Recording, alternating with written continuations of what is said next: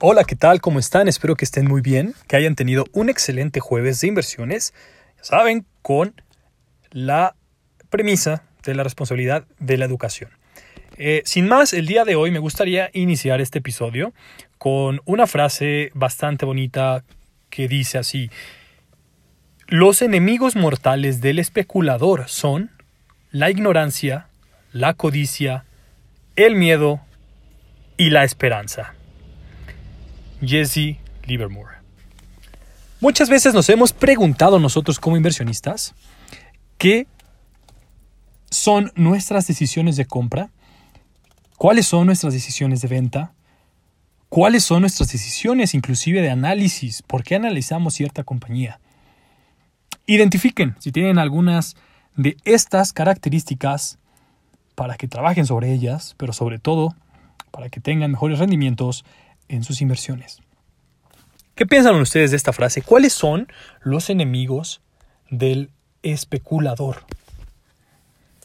Esta palabra también es, vaya, muy amplia, porque muchas veces a los inversionistas de bolsa se les conoce como especuladores. Y muchas personas, irresponsablemente a mi consideración, se hacen llamar gurús de la inversión o dan consejos de inversión en diversas plataformas de una manera irresponsable. Porque si algo he aprendido es que la mayoría de personas que saben de inversiones no las andan diciendo, porque es una responsabilidad muy grande decirle a alguien en qué poner su patrimonio cómo invertir el dinero que con tanto esfuerzo han ganado. Y la mayoría de estas personas que en redes sociales explican cómo invertir sin dar fundamentos, solamente te dan el nombre de las empresas, en su mayoría buscan venderte cursos de inversión. No te dicen invierte en esta empresa para que te hagas más rico y funcione, sino invierte en esta empresa te dan cinco o seis inversiones, una o dos pegan, esas son las que publican después en sus resultados. Y con eso te venden después un curso de cómo hacer trading.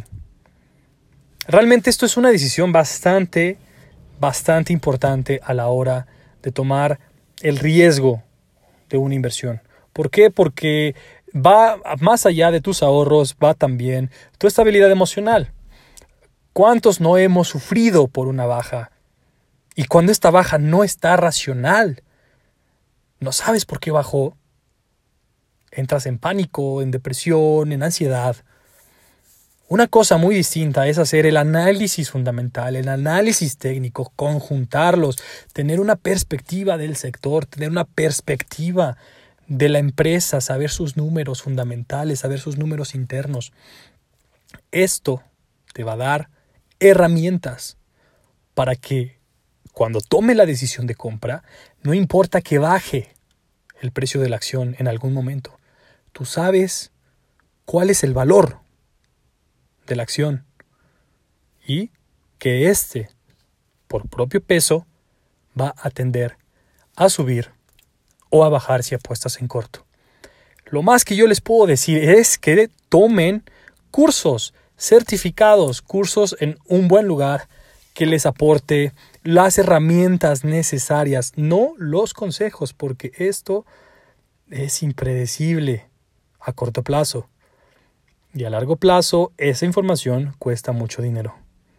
Inviertan, inviertan una o dos horas de su vida al día, al menos 30 minutos en leer teoría de inversión, en realizar ejercicios de análisis